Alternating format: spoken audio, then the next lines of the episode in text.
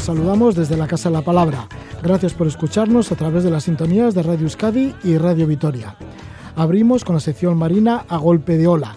En esta nueva edición contamos con John Ruy Gómez, director de Lichas Museum de Bilbao, y John Espizua, responsable del taller de carpintería de este museo. Nos comentan cómo restauran la bonitera Nuevo Anchustegui. Es un pesquero de Ondarru, votado en el año 1958. Es una muestra patrimonial de la historia marítima vasca.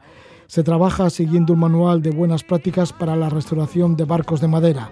Así que John Spizua y John Ruy Gómez nos hablan de la restauración de esta bonitera Nuevo Anchustegui. Y luego vamos a conversar con la periodista Siena Sicardi, autora del libro Serpas, la otra historia del Himalaya. Siana fue a hacer trekking al campo base del Everest y además de descubrir las montañas se interesó sobre todo por la historia y la forma de ser del pueblo serpa. Y del Himalaya, de Nepal, pues nos iremos a los Andes de Perú. Tenemos conexión con Raquel Reynoso. Trabaja en la promoción de los derechos humanos entre las poblaciones indígenas, principalmente mujeres campesinas de Ayacucho. Así que nos acercaremos a Ayacucho, ciudad colonial andina. Esto será al final del programa. Nos iremos hacia los Andes de Perú, pero ahora estamos con la sección a golpe de ola.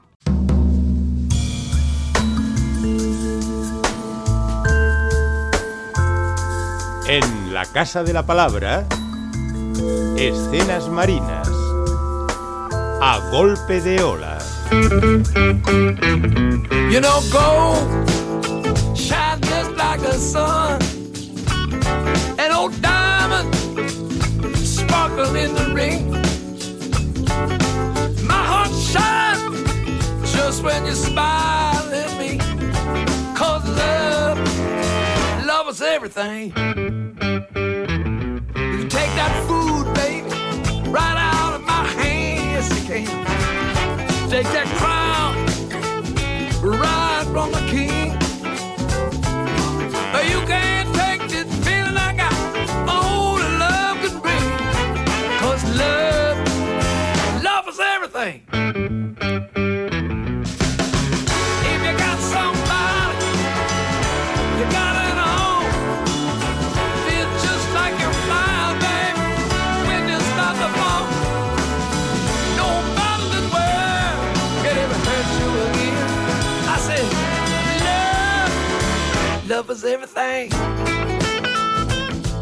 Así se llama esta canción, Love is Everything, del disco Tennessee Run de Joy Jones.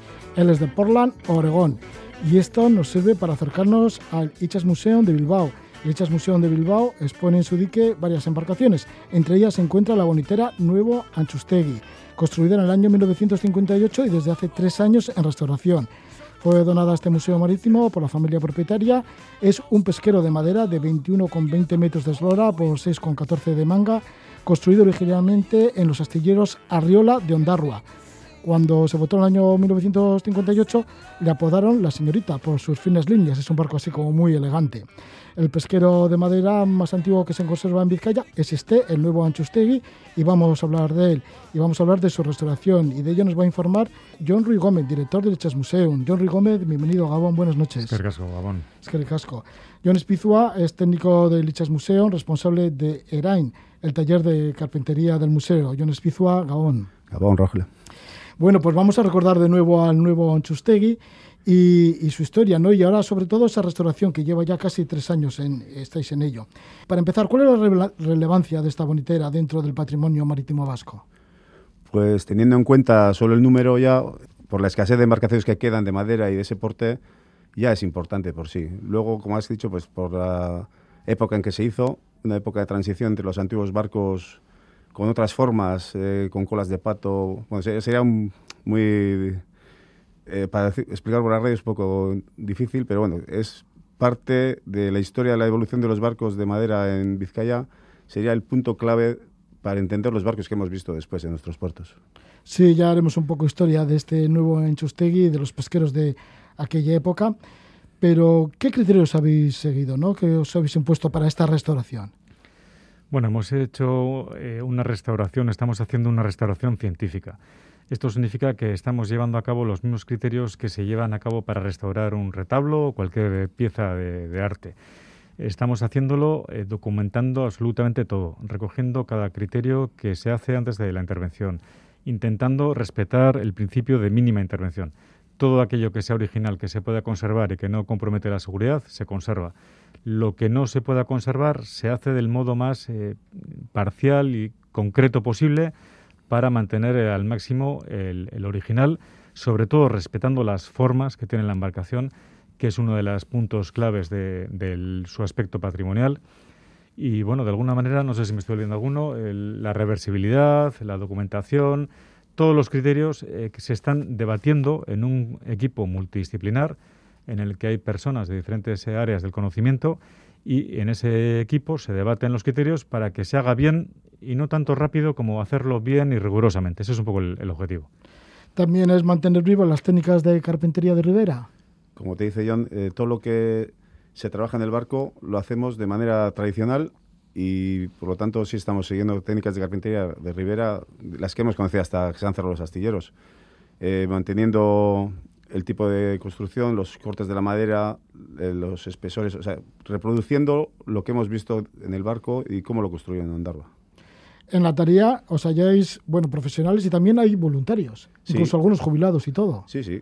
Eh, igual es uno de los puntos fuertes de nuestro proyecto, que hemos conseguido, bueno, no hemos conseguido, se han acercado a nosotros un montón de gente interesada en el patrimonio y los barcos y que disfrutan también de, su tiempo libre, pues ayudándonos a, a restaurar esta embarcación. Un grupo bastante numeroso y se ha creado un ambiente muy bueno de trabajo que, y la verdad es súper importante el apoyo que estamos teniendo por los voluntarios. Bueno, yo quiero destacar que John Ispizua, responsable de ERAIN, eh, es conocedor en profundidad eh, del oficio porque ha estado trabajando durante 10 años en él. Tenemos además eh, alumnos eh, de formación profesional con la escuela Ocharqui y tenemos personas voluntarias. Y todo esto es lo que genera esa comunidad en torno al museo tan interesante que tiene un buen ambiente increíble.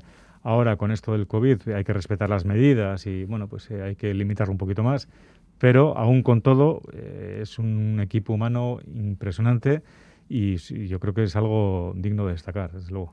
Sí, dentro de este equipo también está una conservadora, ¿no? Que va, Eso que es. va anotando también todo. Bueno, y luego también tenéis a Juan Antonio Apray de Bermeo, Eso es. Está Carmen que documenta todo, ¿no? Todos los pasos. Eso es. Car- Carmen, eh, uno de sus, de sus cometidos es el documentar todo lo que hacemos en un diario súper exhaustivo, que además ella trabaja con una seriedad, vamos, que nos tiene firmes a todos.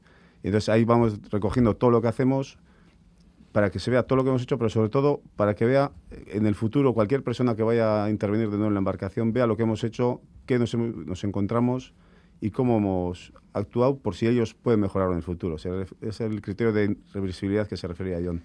En, en ese equipo en que antes aludíamos, ha habido siempre un debate muy interesante entre las técnicas tradicionales de carpintería ribera y los criterios científicos de la restauración. Y al final estamos buscando consensos para, siendo respetuosos con la carpintería de ribera tradicional, también lo seamos con los criterios científicos y es lo que se refleja en ese tipo de memorias. Sí, porque aquí tenemos dos volúmenes, dos grandes memorias de todo lo que estáis realizando. ¿Y cómo está hasta el momento? Porque lleváis como casi tres años en la restauración. Sí, empezamos hace tres años. El primer año fue un año de prácticamente no intervención del barco. Hubo que preparar una, una cubierta a la embarcación para que no siguiera deteriorándose en la intemperie, en las condiciones tan duras que tiene el dique de temperatura y humedad. Y conseguimos que hacer una cubierta que le protege prácticamente de la intemperie. Hubo que apuntalar la embarcación por seguridad de la embarcación y de las personas. Entonces fue un año un poco de formación también para los voluntarios que fuimos captando. Hicimos algún proyecto de construcción pequeñito. Eso animó mucho a la gente y luego sí han sido dos años de trabajo directos en el barco. Ahora mismo el casco, eh, si pasean por ahí las- la, gente, va a ver que el, el costado de babor prácticamente lo tenemos terminado. El costado de estribor lo tenemos ahí a medias y ya estamos empezando a trabajar en el interior. Hemos preparado la nevera y vamos con la cubierta poco a poco. Sí. Sí, porque claro, está la recuperación de los espacios interiores. ¿Cómo son los espacios interiores de un pesquero de este tipo, del año 1958? Pues este tipo de barcos era bastante sencillo y es una división que yendo de proa a popa iría desde un mamparo, un pequeño pañol, que viene a ser una estancia donde se guardan cabos, pinturas, etcétera, un rancho, que es el espacio donde duerme la marinería, luego vendría la nevera, que es una bodega nevera donde se almacena el pescado de- para traerlo a puerto, el espacio dedicado a los viveros, que es unos tanques de agua porque se usan para la pesca del bonito con cebo vivo, la máquina y de nuevo un espacio de viveros, un pequeño rancho y ahí acaba el barco. ¿Cuál era el servicio que realizaba cuando estaba en plena forma el nuevo Anchustegui, cuando estaba pescando? Pues es un pesquero de bajura, aunque muchos dicen que no era de tan bajura porque también iba a caladeros alejados, entonces hay un debate con las palabras, por eso le llamamos bonitera, porque bajura y altura no está claro en esta época. Sí, porque fue hasta Dakar incluso. Sí, sí, eh, hicieron varias campañas de Dakar, en Azores también, y han ido al Mediterráneo, o sea que se movían bastante. Y bueno, más como toda la flota vasca de esa época, ¿eh? Y se dedicó sobre todo a la pesca de anchoa en, en la época de anchoa, a Bonito, y luego pues ya cuando hicieron las campañas de Dakar y eso, pues también a Bonito, pero más lejos. ¿Cuál era la vida de estos pesqueros? Pues normalmente estos barcos se hacían con una vida útil bastante corta, de unos 15, 20 años. Y si te refieres a la vida a bordo de las personas, bastante dura. Sí, Y- bastante dura, sí. ¿no? Porque claro, igual para estar, que estaban muchos en poco espacio. Pues sí, porque en- es curioso, porque este, como te decía antes, que es un barco de transición entre los barcos antiguos y los que hemos conocido después. Bueno, que Eh, ya tenía sus 21 metros de eslora, ¿no? Sí, sí, para su época era un barco de gran tamaño, comparado con los pesqueros anteriores, que podían ser de 17 así, aunque sean 4 metros, hay una diferencia importante en manga y eslora. Entonces, eh, si te fijas en las fotos antiguas, por ejemplo, de los barcos de esta época, no llevan virador de red, lo que significa que toda la red para recoger la anchoa, bien para la pesca de la anchoa o para el cebo vivo, se recogía a mano. Y eso nos exige que de ahí adentro, pues igual 17 personas. 17 personas en el espacio de que permite este barco, con un único baño de estos antiguos tipo baño turco, sin duchas, y eso pues eh, ya desde el punto de vista de la higiene ya era duro.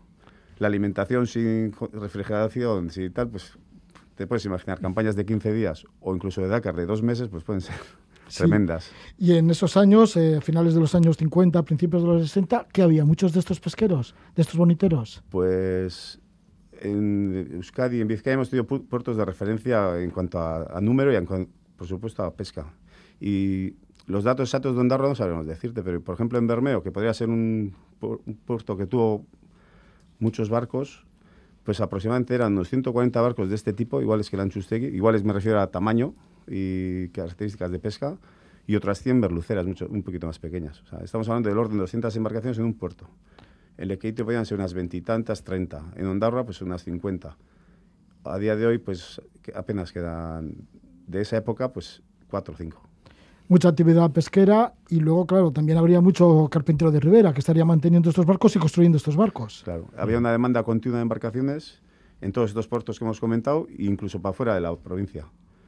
Eh, eran astilleros con reputación y que construían embarcaciones de todos los tamaños, desde chipironeras a embarcaciones de veintitantos metros.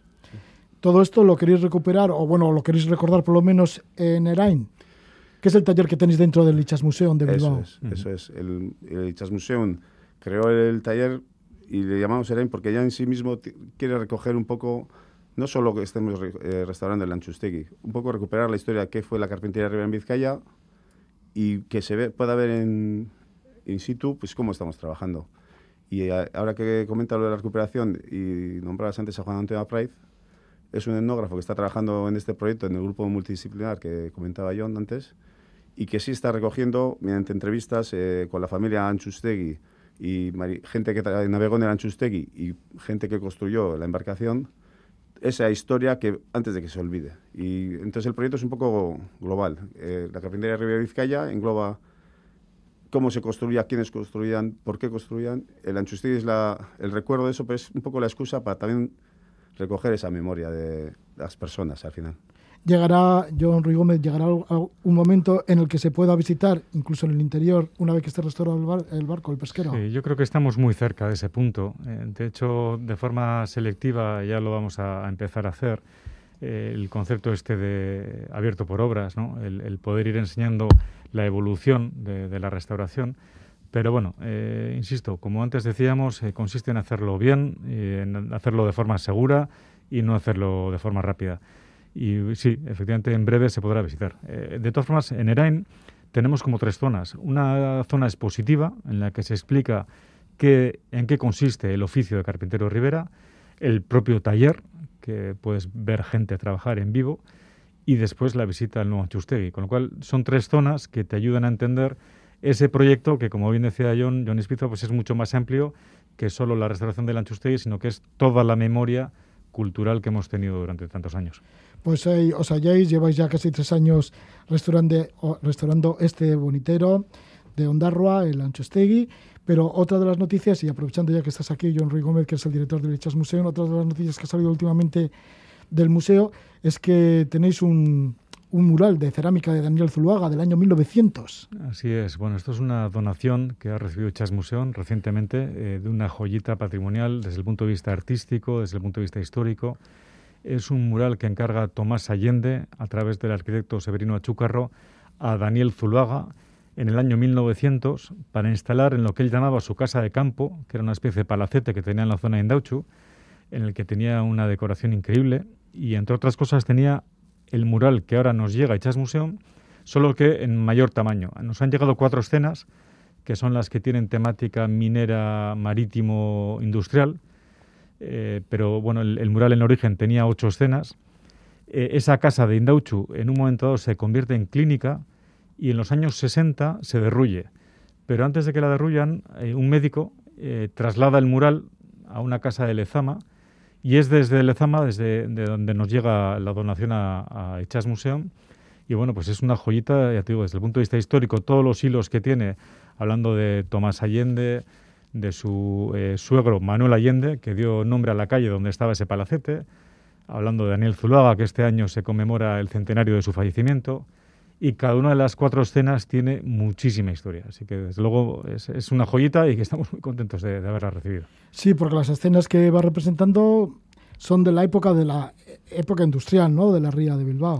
Así es, es que encaja muy bien en el discurso, en el discurso museológico de, de Ichas Museum. Está hablando del final del 19, ¿no? Eh, la minería, sale una escena de una minera, hay un puerto con un cargadero de mineral, hay otra escena de un puerto pesquero y hay una escena de los altos hornos de, en la zona de Baracaldo.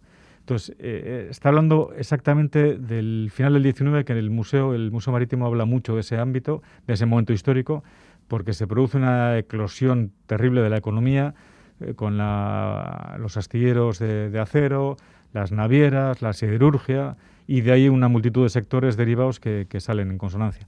Entonces, bueno, eh, por eso decía que tiene valor artístico, por ser un- una obra de, de Zuluaga, y tiene valor histórico por la temática que, trata. Pues sí, este mural de Daniel Zuluaga, un mural de cerámica de grandes dimensiones en el Chess Museum de Bilbao. Eh, Daniel Zuluaga, que era tío del pintor Ignacio Zuluaga, el famoso Ignacio Zuluaga. Así es. Así es. Bueno, pues muchísimas gracias por vuestra visita, John Espizua. A ti, Roger. Que vaya bien con la restauración del nuevo Auchustegui. Y muchísimas gracias una vez más por estar aquí presente el director del Chess Museum, John Ruy Gómez.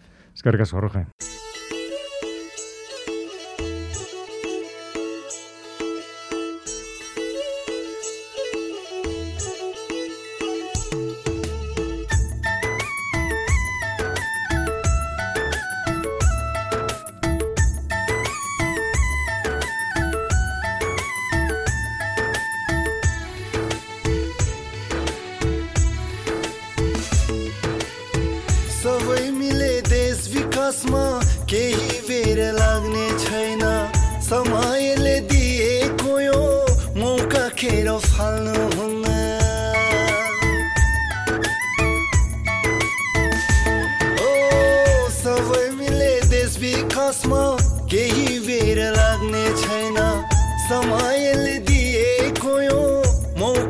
मौका फाल्नु हुन्न कालसँग लडौँ संयोजनसँग लडौँ आफन्तले लगाएका गालसँग लडौँ एउटै लक्ष्य सधैँ राखौँ एउटै चाल चाली।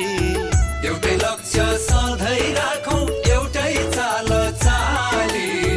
समृद्ध होस् देश हाम्रो। सुखी हुन् नेपाली समृद्ध होस् देश हाम्रो सुखी हुन् Nepali Música del Nepal, aquí vienen los aires del Himalaya y es que vamos a hablar de un libro que lleva el título de Serpas, la otra historia del Himalaya. Los autores son la periodista de Barcelona Siena Sicardi y el nepalí Lapa Nura Serpa, que es guía de trekking y expediciones en los Himalayas de Nepal. en el libro se muestra el mundo de los serpas que se dedican al turismo de altitud. Y de esto nos va a hablar Siana Sicardi, la que tenemos, ya tenemos conexión con ella en Barcelona. Siana, ¿qué tal estás? Buenas noches. Hola, Roge y amigos, ¿qué tal? Buenas noches. Siana, pues sí, que te fuiste mm, porque tenías interés de conocer el Everest o por lo menos observar el Everest y así te fuiste hacia Nepal, hacia el valle de Kumbu y luego hiciste el camino, el trekking de unos 13 días para, bueno, entre ida y vuelta para llegar al campo base del Everest. Pero bueno, al final te diste cuenta que no te interesaban tanto las montañas como sí los personajes que viven allí, como son los serpas. Y te enamoraste de los serpas y del mundo serpa y de ahí viene este libro, Serpa, la otra historia del Himalaya. ¿Por qué la otra historia del Himalaya? Bueno, porque, mira, Roge, porque creo que mucho se ha hablado de las grandes expediciones, ¿no? Y que han hecho historia, lógicamente, de la conquista del Himalaya. Eh, fíjate, fíjate que además el lenguaje, bueno, luego hablaremos del lenguaje, pero es la conquista del Himalaya, coronar el Everest y todo esto que hemos ido relatando, ¿no? Porque es como la historia, ¿no? La, la explican los ganadores, ¿no?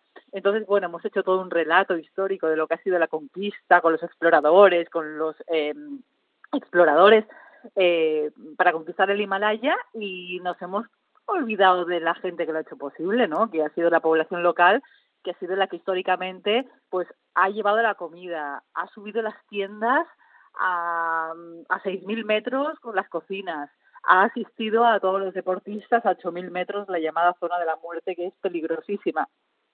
Toda esta gente, los Sherpas, pues bueno, al final han quedado un poco olvidados de la historia. Entonces yo cuando llegué a Nepal y me perdí por el Himalaya y en varios viajes, dije, pero sí, lo que sucede con esta gente, esta gente es maravillosa, con todas las excepciones lógicas, ¿eh? pero en general, esta gente es maravillosa, es muy desconocida y se ha hablado muy poco de ellos, no sabemos nada de ellos. Entonces, bueno, lo que hice fue dejarme llevar por ellos. Te dejaste llevar por ellos y sí que entraste en sus casas, por supuesto, ya que muchos de estos... mmm, muchos de los lugares en donde te hospedas son casas particulares, ¿no? En el trekking hacia el campo base del Everest. Sí, fijaos todos que yo, yo que soy una tía muy urbanita y que nunca había hecho cosas de montaña, en uno de los sucesivos viajes eh, se dio la circunstancia, mira, justamente hace un año y tres meses, porque fui en diciembre de 2019, ¿no? Eh, de repente el ACPA, el coautor del libro, me invitó a su casa con su madre y en- pasar unos días, ¿no? Entonces, bueno, entre que llegas, que ya es toda una aventura, llegar hasta allí, hasta, porque esta señora vive sola en una ladera de una montaña a 2.000 metros, eh, a 70 kilómetros del Everest, y vive ella ahí sola, con sus vacas, con sus tres patatas y nada más. Entonces, llego, llega aquí la urbanita de Barcelona, ¿vale? Y llego ahí en diciembre, cosa que no es eh, cualquier, cualquier, cualquier facilidad. Y esa casa, claro, esa casa no tiene electricidad, con lo cual no tiene luz, no tiene agua potable y no tiene más calefacción que la chimenea. Entonces yo me acuerdo que esos días, pese a las grandes carencias que evidentemente pues viví, ¿no? Porque uno cuando se va de vacaciones es para estar más cómodo y no así, pues mira, Roges, que fueron algunos de los, de los días más felices de mi vida en cuanto a reconectar con un montón de cosas y con gente que me hizo abrir los ojos a muchas otras. Sí, que te han hecho abrir los ojos, pues sí, a cantidad de ellas, ¿no? Primero cuando observas a los porteadores, bueno, a los guías y luego también a los porteadores, los porteadores que van en chancletas, ¿no? Y que suben por esas altitudes con ese calzado. Claro, tú imagínate que te pones, por ejemplo, ¿eh? es- que esta gente lleva como 30 kilos a la espalda y hay gente de 16 años. Yo me encontré a chicos de 16 años que quieren empezar en el negocio de la altitud, entonces son como aprendices, ¿no? Entonces la- los aprendices se suelen llevar la, la peor parte, ¿no? Como siempre, ¿no? Entonces ellos llevan 30 kilos a la espalda y a mí me impactó mucho ver a chicos tan jovencitos eh, pues deslomándose en el sentido más literal del término. Eh, imaginaos llevar 30 kilos a la espalda, ¿no? Entonces, entonces les miro los pies, iban todos con chancletas de piscina. Estas chancletas o con la tira de piscina, pues iban así por las piedras y, y, y pegando saltos. Es decir, es una gente que evidentemente es gente de montaña, que ha nacido en la montaña y ha nacido en altitud, pero igualmente les veías en unas condiciones que la primera luz roja que te hacen encender en la cabeza es decir, eh, pues un momento, ¿qué estamos haciéndole también a esta gente? Sí, porque estos portadores en chancletas, las uñas en los pies las tienen rotas y además dices que también tienen grandes callos a lo largo de la planta y el talón. Sí, cicatrices, eh, los pies del ACPA, bueno, parecen, no sé qué parecen, callos, cicatrices, heridas, eh, se les han roto un montón de veces las uñas, claro, imaginaos, ¿no? El frío, y además hay una cosa muy curiosa, que es que los, los Sherpas dicen que no, que no llevan calcetines por menos de 3.000 metros. Digo, pero yo cuando el acta me lo dijo, el coautor del libro, digo, pero el acta, ¿qué me estás diciendo? dice, sí, es que es como que no, no están acostumbrados a llevar calcetines, entonces van con chancletas en diciembre a más de 3.000 metros. Yo digo, bueno, es que como empecemos a hacerlo esto nosotros, no aguantamos, vamos, ni media hora ahí arriba. Sí, ¿y cómo están adaptados a la altura, a esas altitudes? Bueno, porque han nacido ahí y luego eh, eh, hay muchos estudios al respecto, pero que bueno, yo no sé, aquí, bueno, hay muchas teorías, ¿no? Pero bueno, hay estudios que dicen que, claro, a ver, anatómicamente ellos están más adaptados. ¿Por qué? Primero, porque son más bajitos. Entonces, los más bajitos, pues digamos que el, el, el, la sangre bombea, tienen corazones muy fuertes. Hay una frase muy típica Sherpa que dicen que ellos mismos se definen como las personas con el corazón más grande del mundo. ¿Por qué? Porque para aguantar la carencia de oxígeno tienen que bombear más veces, entonces el corazón es un músculo que en ellos crece más grande, dicen ellos, para pegarse el rollo, ¿no? Digamos. Pero bueno, son un poquito paticortos también, que al parecer eso va bien para las montañas, y tienen unos ojos ya tremendamente alargados, ¿no? Como, como con perdón de la palabra, pero bueno, achinados, ¿no? muy estiraditos, para evitar al máximo la ceguera de montaña. Y tienen una nariz muy, muy larga, muy larga hacia abajo y muy chata, que es también para calentar más el aire cuando respiran y unas fosas nasales muy grandes, es decir, los ves y son una máquina adaptada a la altitud y a la nieve.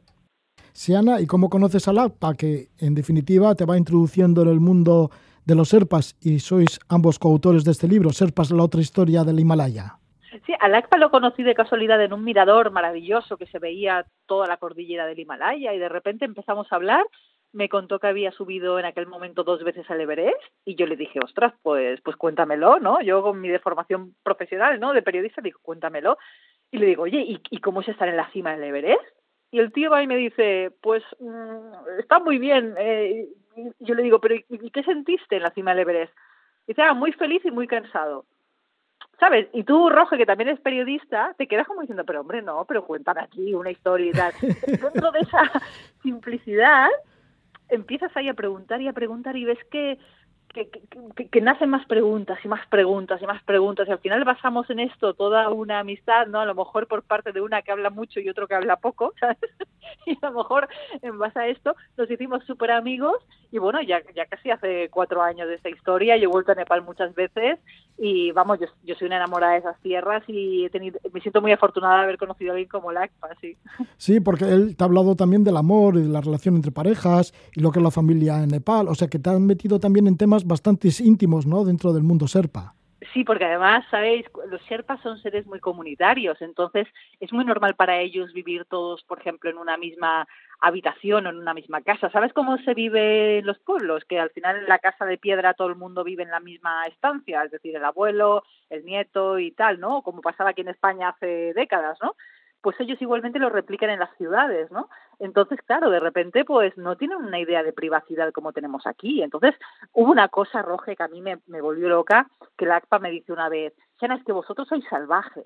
Y digo, nosotros los salvajes, digo, perdona, si sois vosotros los que estáis todo el día en las montañas, en los bosques y tal, y no sé qué, y me dice, no, no, Shana, vosotros sois los salvajes, vosotros sois los que vivís con familias separadas vosotros os apartáis de vuestra familia, vosotros vivís solos en ciudades. Esto para nosotros es lo que hacen los animales salvajes, por ser solitarios. Y fíjate que nosotros le llamamos, ¿no? A, a las culturas más más aborígenes, ¿no? Más en contacto con la naturaleza, les llamamos salvajes a ellos. Fíjate tú, pues así todo el rato. Sí, sí, bueno, por lo que has tenido que aprender, ¿no? Hablando de ese contraste también entre el pueblo serpa y lo que vivimos nosotros aquí. Y en cuanto a la masificación del Everest, ya que LAPA ha subido, ya has dicho, cuando lo conociste dos veces, pero ya hasta el momento creo que lleva tres veces, tres ascensiones al Everest. Sí, tres veces y la tercera fue, eh, pues mira, ¿sabéis la foto famosa de la masificación del Everest que se hizo, bueno, que, que hizo el alpinista Nirmal Purja eh, hace un año, ¿no? Que mostraba esa, toda esa cola de gente en el Everest. Pues esa foto que dio la vuelta al mundo, pues en ese momento, ese día, LACPA estaba allí. LACPA era uno de esos puntitos de colores que se ven en esa foto, ¿no? Entonces, él vivió en primera persona esa masificación del Everest tan famosa eh, y que ha dado tantos problemas después al gobierno de Nepal, Eh, y él, bueno, y él tuvo muchos problemas y, y, más gente, porque murió más gente. Me parece que en esa temporada por el lado nepalí murieron 11 personas, si no recuerdo mal.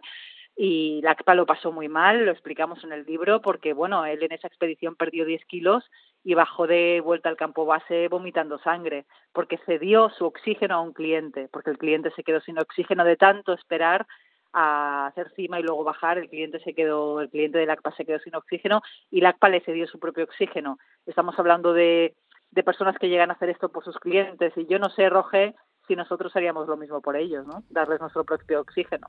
Sí, porque una de las cosas que pretende también el libro es hacer justicia por el pueblo serpa y por lo que hacen los serpas por, con tantos montañeros que muchos de ellos sí consiguen la gloria, pero el serpa aparece muchas veces, incluso en la imagen de la fotografía, a veces se le recorta, ¿no? Sí, a veces se le recorta, bueno, en un gesto de vanidad y yo creo que aquí todos, bueno, eh, con nuestro libro queremos lanzar la reflexión sobre cómo viajamos, ¿no? Y sobre todo cuando viajamos a países que están en vías de desarrollo, ¿no? Eh, es válido Tailandia, es válido Nepal, es válido un montón de países. A veces podemos tener la tentación, ¿no? De tratar a la población local como sirvientes, ¿no? Como esclavos y a veces tenemos que pensar que nuestra manera de viajar pues puede causar una gran cadena de sufrimiento, ¿no? Porque cuando tú te vas a ver, pues no sé, a las mujeres jirafa de Tailandia, pues también estás perpetrando una serie de cosas, ¿no? O cuando te subes a un elefante, ¿no? Que ese bicho lo han maltratado para aguantarte encima, ¿no? Entonces yo creo que también lo que hemos intentado es hacer una reflexión para decir, oye, cuando viajemos, igual al pueblo al lado, igual, no hace falta irse tan lejos, al pueblo al lado, ver cómo viajamos y tratar muy bien a la población local, que solamente nos va a dar enriquecimiento, cultura, cosas buenas y nuevas visiones del mundo, que es súper interesante. Para LAPA y para otros muchos serpas, el cambio climático no es ningún misterio, porque lo tienen claro que ya ha llegado al campo base del Everest. Mm, Sí, sí porque ha desaparecido muchas zonas de nieve camino a la cumbre. Sí, sí, sí. Fíjate que la ACPA explica que dice, mira, es que hace unos poquitos años llegabas al campo base del Everest en primavera y había un hilito de agua por ahí por el glaciar y ahora ya hay un río. Y esto, si no recuerdo mal, él me hablaba de una diferencia de 10 años. Sí, y además comentas en el libro que el deshielo hace surgir toneladas de basura y cadáveres antes sepultados por la nieve. Claro, porque, porque como sabéis, bueno, en el Everest, no sé si hay mucha gente que lo sabe, pero hasta inclusive hay determinados cadáveres de alpinistas fallecidos que es muy difícil bajar por los lugares en los que están y porque es muy peligroso, entonces están allí y a veces sirven de, de, de, de punto en la ruta.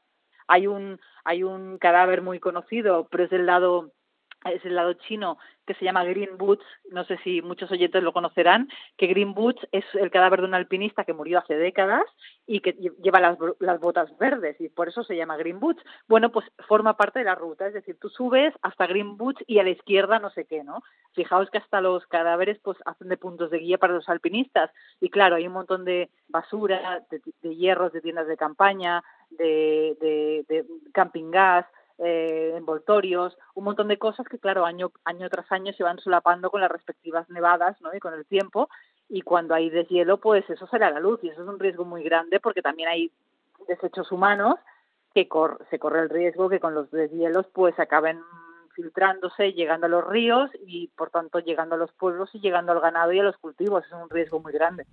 Vosotros también estáis con la tarea esa de limpiar el campo base del Everest y los beneficios de este libro, el libro Serpas, la otra historia del Himalaya, que lleva ya la tercera edición, bueno, por los beneficios, entre otros, está para costear la retirada de basura del Everest.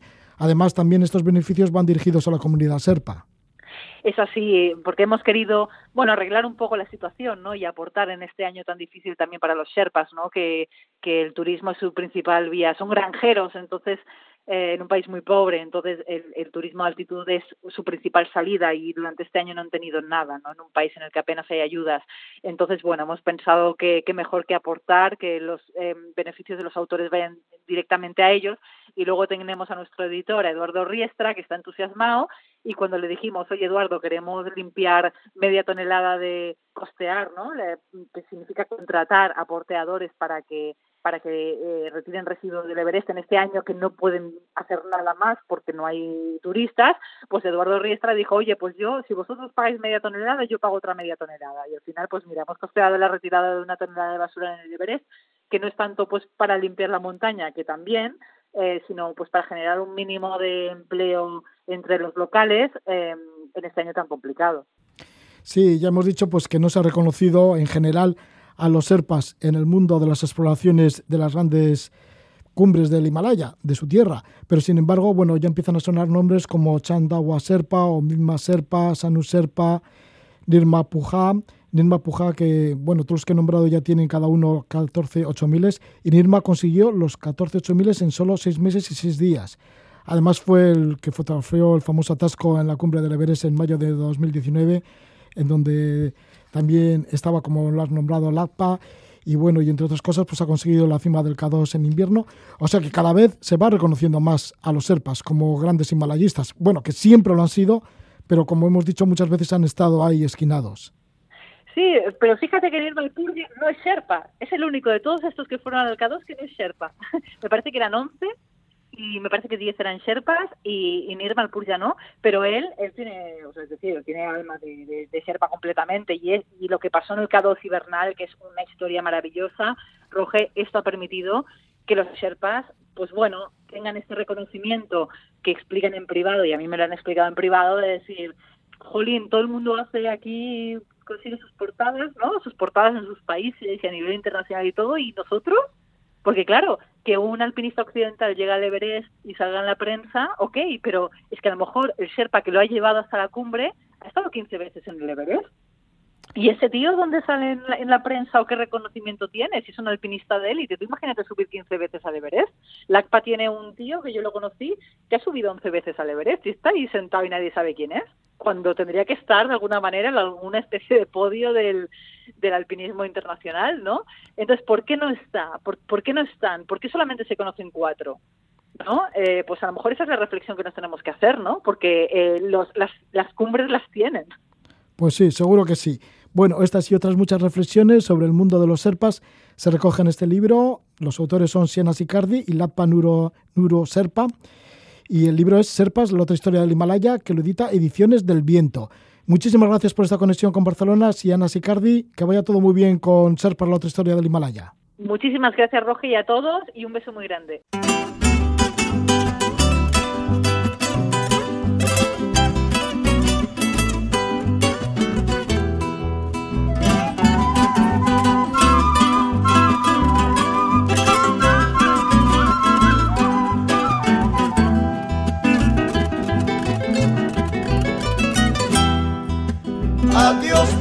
De Ayacucho, perlas de Ayay, ya me voy, ya me estoy yendo, perlas de Ayay.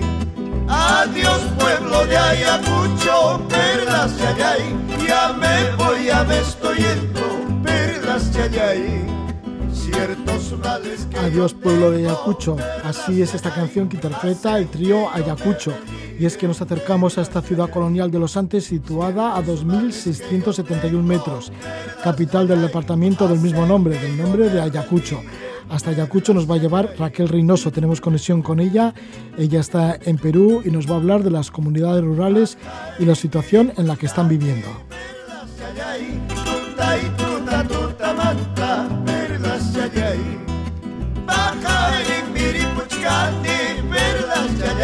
Tuta y tuta, tuta manta, perlas de allí. Causas pay chacuti musa, perlas de allí. Guaños pay jamana ñacha, perlas de allí. Causas pay chacuti musa, perlas de allí. Guaños pay jamana ñacha, perlas de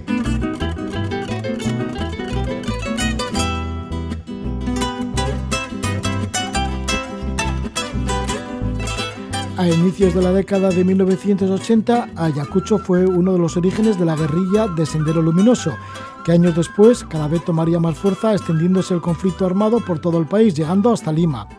Conllevó una violencia política ejercida en el caso de Ayacucho, pues en las comunidades rurales.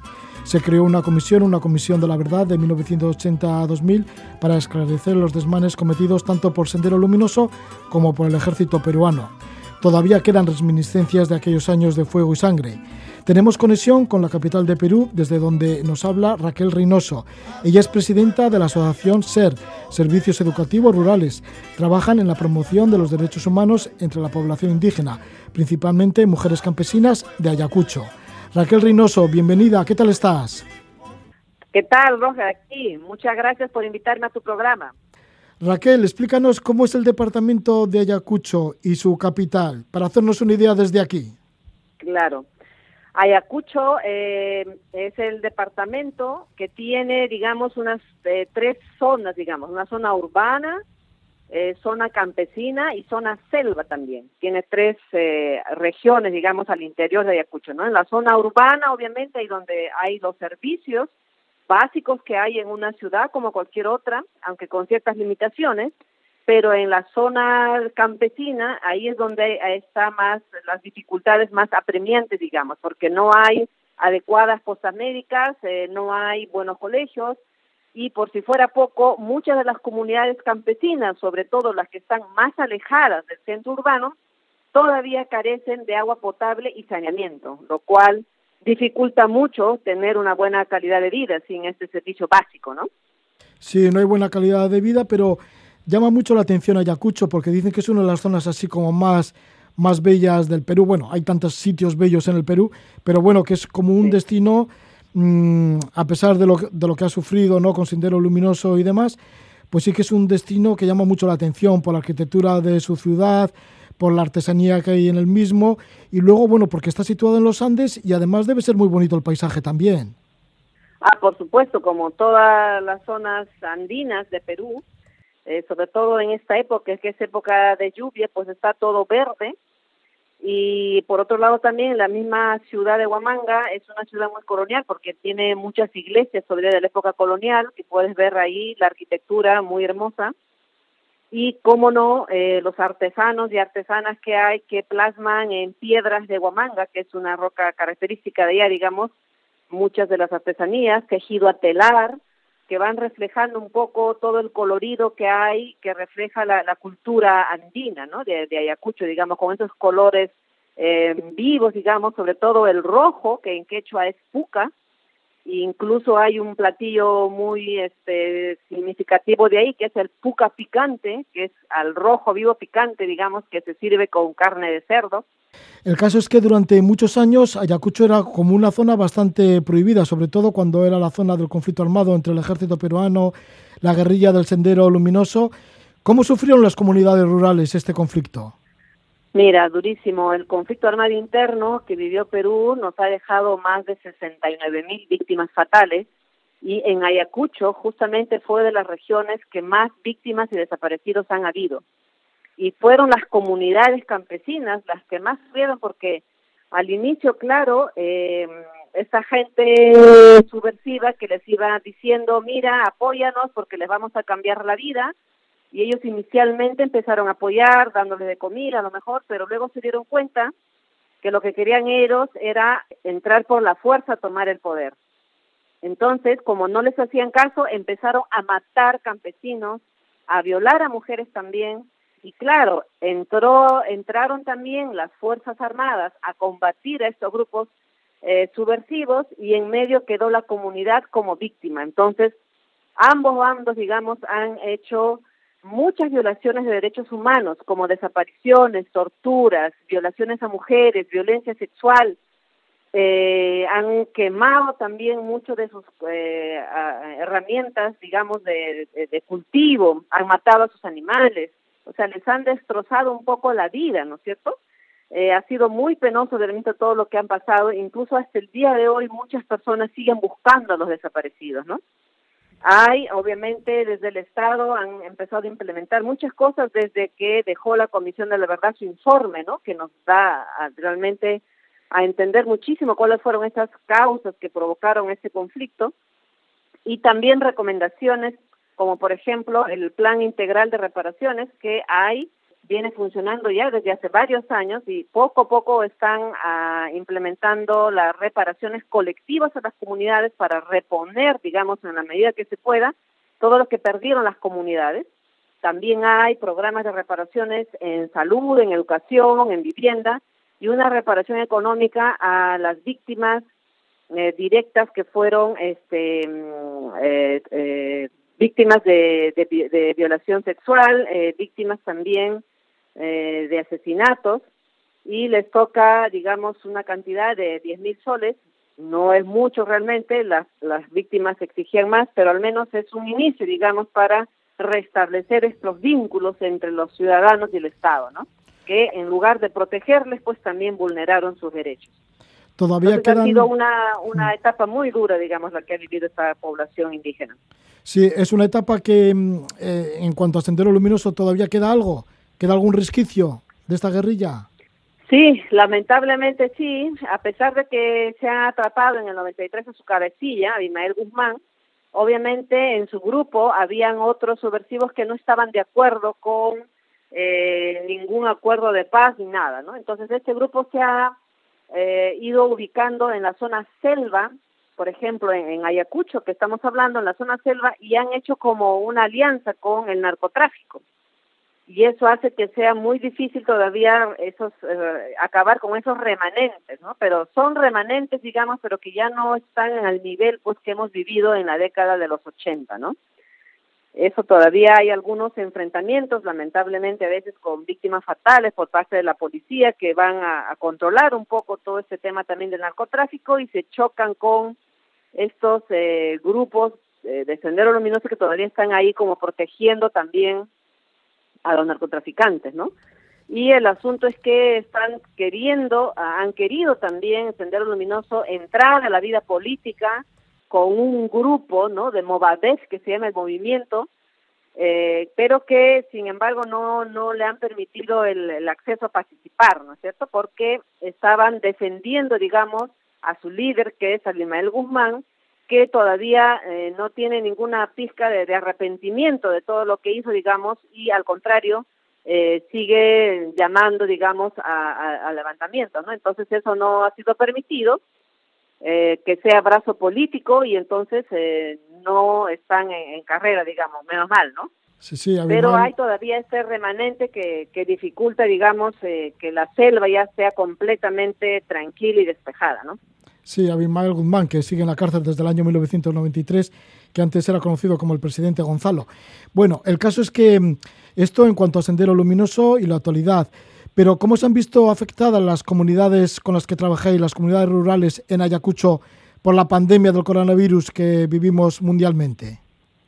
Sí, Roger, fíjate que estas causas que provocaron el, conflicto armado, digamos, que era la discriminación, la falta de atención del Estado a estas comunidades, no han sido resueltas del todo. Entonces ya te imaginarás, como te decía inicialmente, hay muchas comunidades campesinas que no tienen agua potable y saneamiento. En épocas de pandemia, el Estado ha lanzado spots, incluso en algunos casos en quechua, para la población andina, pero de Ayacucho, por ejemplo, la mayoría habla en quechua, entonces, eh, les decían constantemente, sí, una de las medidas es que se laven la mano constantemente, periódicamente, etcétera, que guarden sus alimentos para que la, cuarentena sea más llevadera, etcétera, el confinamiento.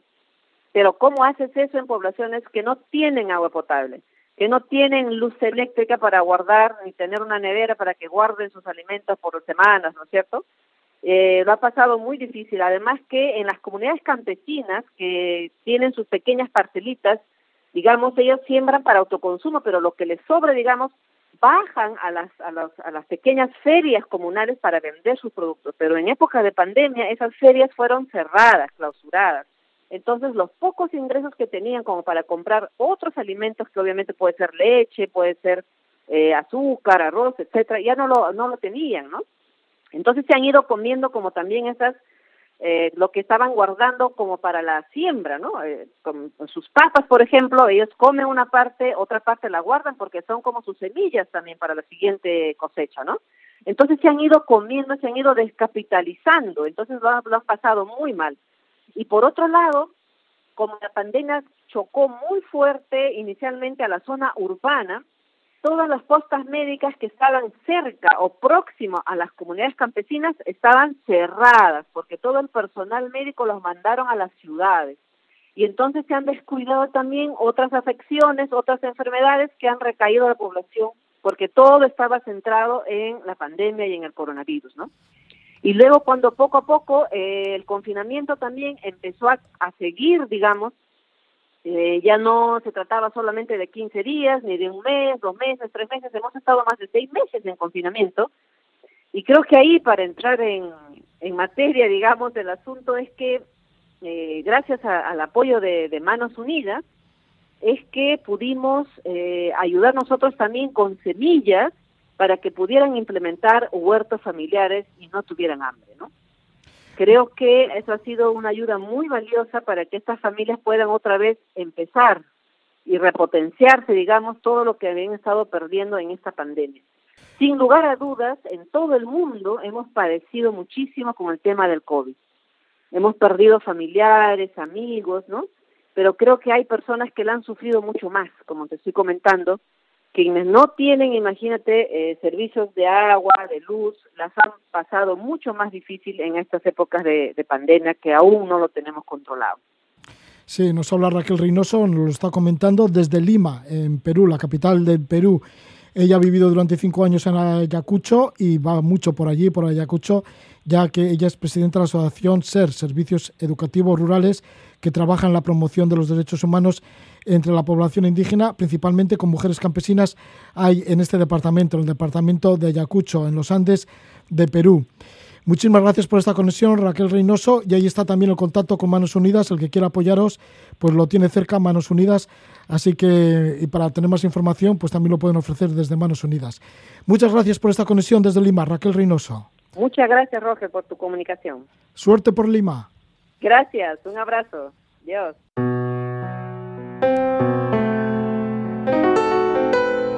Regresamos de Ayacucho, en los Andes de Perú, para despedir el programa con una banera.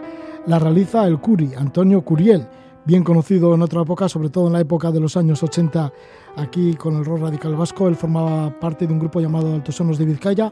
Hace 30 años se fue para Cuba, ha vivido en La Habana y allí ha hecho un montón de canciones y muchas de ellas pues tipo habaneras. Vamos a escuchar el título en la taberna del puerto con el Curi, el caballero de La Habana, con estas habaneras ya nos despedimos. Que disfrutes de la noche, que vaya todo bien.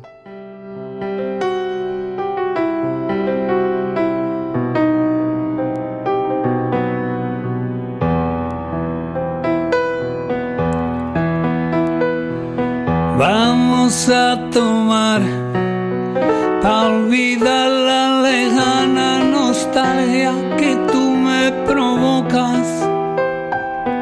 La soledad de ti son cuchillos que hieren, que duelen y que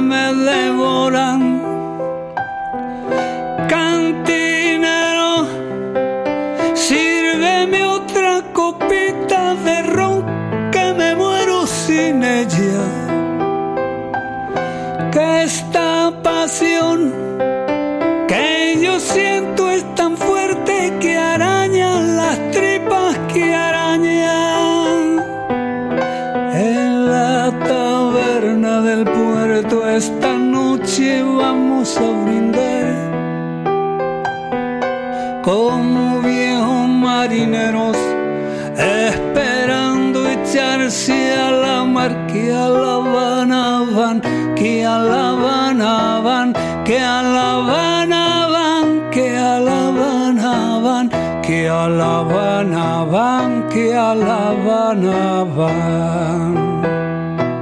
Quiero saber de ti tus noticias no llegan y esta larga espera me mata.